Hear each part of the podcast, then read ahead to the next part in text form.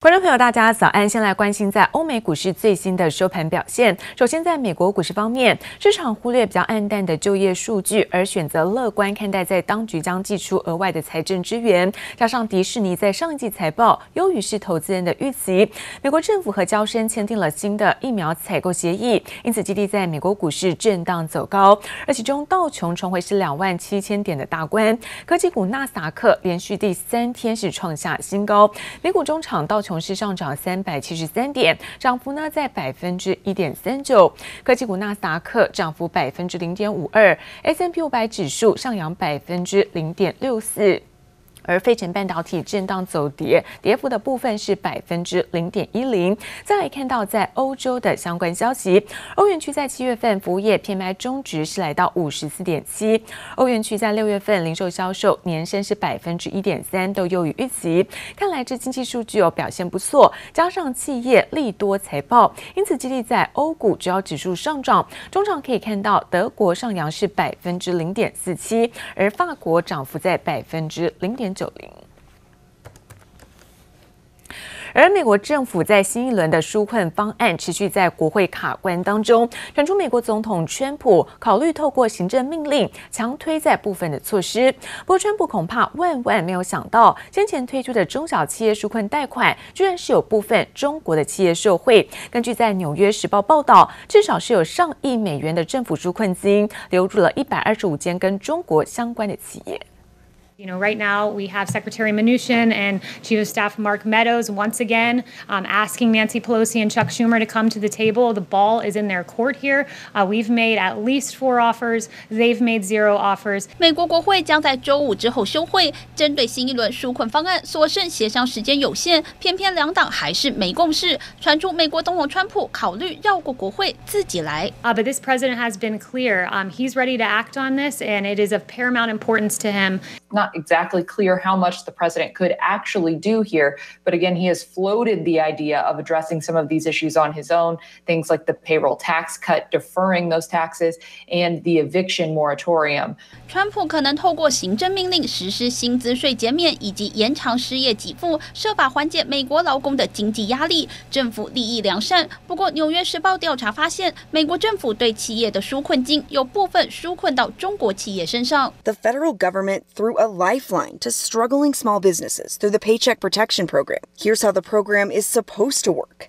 To qualify for a forgivable federal loan, companies have to employ less than 500 people. They then sign a self certification saying they suffered economic hardships due to COVID 19. A bank makes the loan. We want to make sure this money is available to small businesses that need it, people who have invested their entire life savings. 美国在三月通过了六千六百亿美元的薪酬保障计划 （PPP），本意为了稳住美国中小企业。美国咨询机构调查却发现，中国航空工业集团旗下的大陆航空航天科技公司和昂记航电，分别从 PPP 计划中申请到一千万美元和三十五万美元贷款。中国海航集团的北美有限责任公司和海航纽约培训中心也分别获得一百万美元贷款，共计有一点九二亿美元到四点一九亿美元流向中国拥有或投资的一百二十五间企业，遍及制药、国防和资讯产业。These loan applications require relatively little documentation. It's much easier, for example, to fill out the application for a PPP loan for an amount that might be, say, 50 or 100 or even 500,000 or million dollars. Much easier than it is to get a personal credit card. 美国政府的纾困贷款计划允许外国企业的美国子公司申请，让中国企业也分了一杯羹，恐怕川普政府也始料未及。记者王新伟、李芷莹综合报道。而美中在第一阶段的协议，中国采购的进度落后。《华尔街日报》报道，美中贸易代表已经同意在八月十五号进行会商，而预计美方将会要求中方来落实在协议的内容。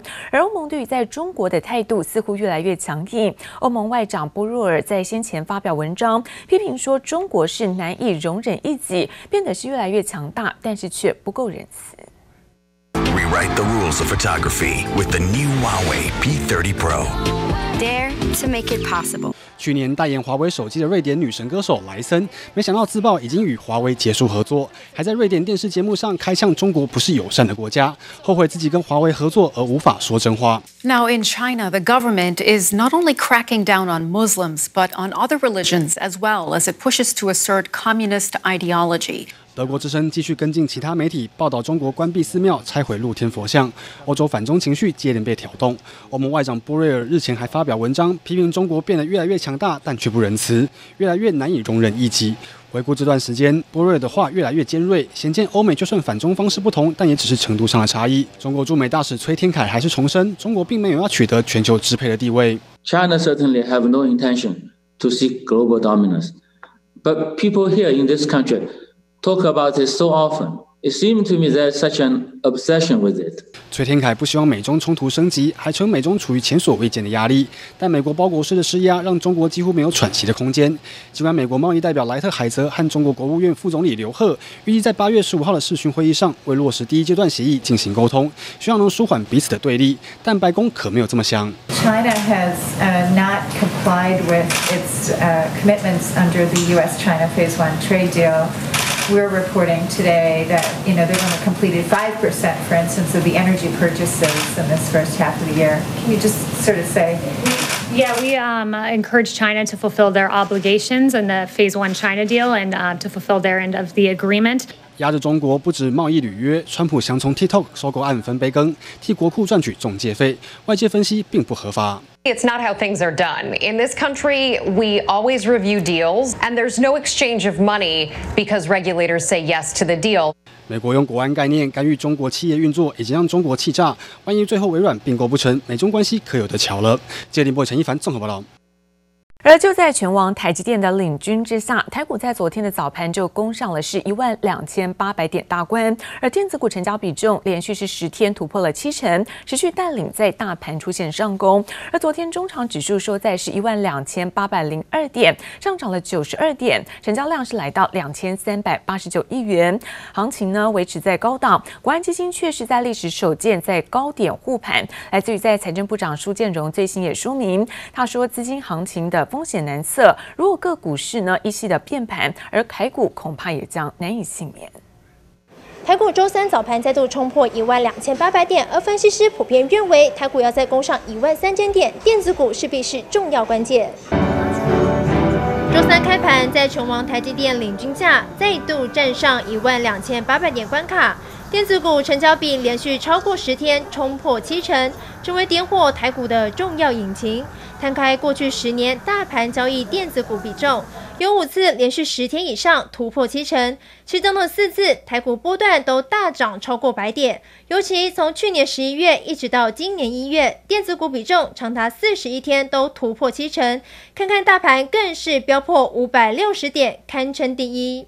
台股屡创新高，也让融资余额不断攀高。事实上，这个大盘指数一直向上推升，融资余额持续的垫高增加，我认为是没有问题的。那现在要留意的是说，当这大盘的指数可能没有办法向上推升的时候，接下来如果融资余额还是继续的创高，这样子这盘势可能就会有一点点的问题。专家提醒，得持续留意大盘与融资余额增加幅度。根据证交所统计，台股融资余额连五日增加，合计就增加了近百亿元，更一举攀上一千四百七十六亿元，创下二零一八年十月以来近两年新高纪录。融资余额蓄势挑战一千五百亿大关。摊开数据，旺宏、鸿海、华邦电、台积电等热门电子股都至少增加了两千张以上。对于台股近期热得发烫，国安基金仍决定护盘。财政部长苏建荣也首度做出回应。今年的情况是，这个疫情的关系，哈、嗯，那么呃，这个呃，股市虽然因为资金行情，嗯，所以维持在一万两千点，嗯，哦，这样一个情况，但是各国的经济，国际的经济状况还是非常的严峻啊，嗯，所以在这种情况下。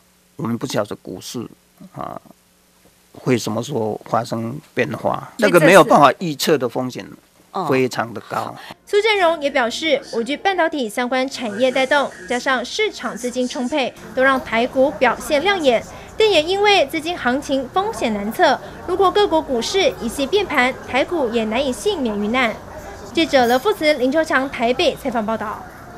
而国发会主委龚明鑫在昨天上午参访了桃园亚洲矽谷办公室，表示看好在亚矽计划将会持续刺激在就业市场，而带来是破兆元的产值。而拼经济，财政部现在也上紧发条。加上苏建荣在受访的时候表示说，税收短征加上了在纾困的预算，而预估在今年政府将会举债三到四千亿元，不过举债还在在线范围之内。干净干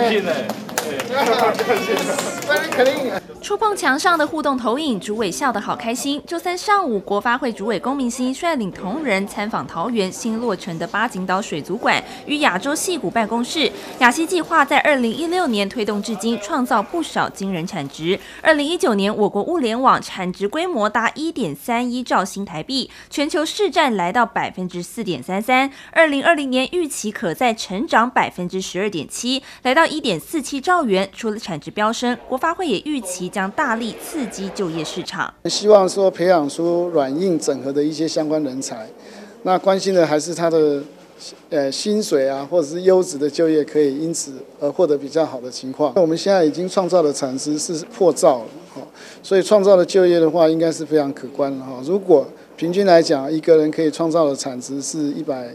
万的话，那破兆的话，这个是相当非常可观的。就业市场方面，劳动部发布无薪假统计，企业家数升高至一千一百二十二家，人数飙破两万七千零八十五人，集中在制造与运输仓储业，其中制造业实施家数与人数再创疫情爆发以来新高。龚明星也分析薪资补贴等纾困措施。第一个大概就是透过薪资的补贴，好，那当然还有一些。假如是自营工作者或无一定雇主的这个部分，就给予一些啊他所得损失上的一些补贴。如果没有这样的就业补贴的话，如果这八十几万人有一半的人失业的话，哦，那就是大概四十万人失业，这个就是四十万个家庭。的问题。国家对拼经济，财政部也持续精算收支。财长点出，二零二零年台股交易热络，证交税比预期高，但是所得税、货物税将短征，整体税收预期短收一千两百亿元。加上为了纾困等特别预算，估算到今年年底为止，政府将举债约三到四千亿元。在今年年底，我们预计这个所谓我们举债的额度会会大概是三四千亿左右。嗯、当然是这个是有压力的 那不过好在就是我们前几年，因为我们的税制改革，哦，蛮成功的。财长也说，举债还在在线范围内，不论是扩大投资与举债支出，国发会与财政部将持续带领台湾度过工卫世界难关。记者周田丽、谢龙镇台北采访报道。品牌大厂宏基公布了在第二季的财报，受惠于在远距的教学，包括在办公带动在笔电需求，单季的最后存益达到是十一点九五亿元，创下了将近是十一季以来的新高水准。品牌大厂宏基五号公布第二季财报，不管在毛利率、营业率以及净利率三率都呈现上升趋势。单季税后纯益来到十一点九五亿元，每股纯益零点四元，创下近十一季以来新高。宏基表示，受惠远距办公与远距教学的需求，第三季笔电需求仍然强劲，而旗下多重事业引擎也可望持续发酵。LED 驱动晶片巨基同样在周三公布财报，受到工位事件冲击，巨基第二季营收下滑，加上营业费用支出高档，第二季税后纯益只有零点一三亿元，每股税后纯益零点三三元，统计上半年税后纯益零点三亿元，年减超过八成，因此获得政府补助一千四百万元，期盼能带动整体营运转亏为盈。晶圆代工厂世界先进法说会公布第二季财报，单季税后纯益十四点八二亿元，而上半年税后纯益共二十九点五八亿元，每股纯益一点八元，主要受惠于客户需求增加与新加坡厂的贡献，营收季增了将近百分之五，而双率也都微幅优于原先的猜测预期。至于 IC 设计大厂瑞昱，七月营收受惠网通晶片需求增加，加上真无线蓝牙耳机迎来出货旺季，瑞昱七月营收达六。十九点三五亿元，年增约百分之四十，累计前七月营收四百零二点零一亿元。展望下半年，外资看好，随 PC 相关产品出货续强及中国大陆半导体自主化趋势，第三季营收可望季增一成，改写历史新高。记者综合报道。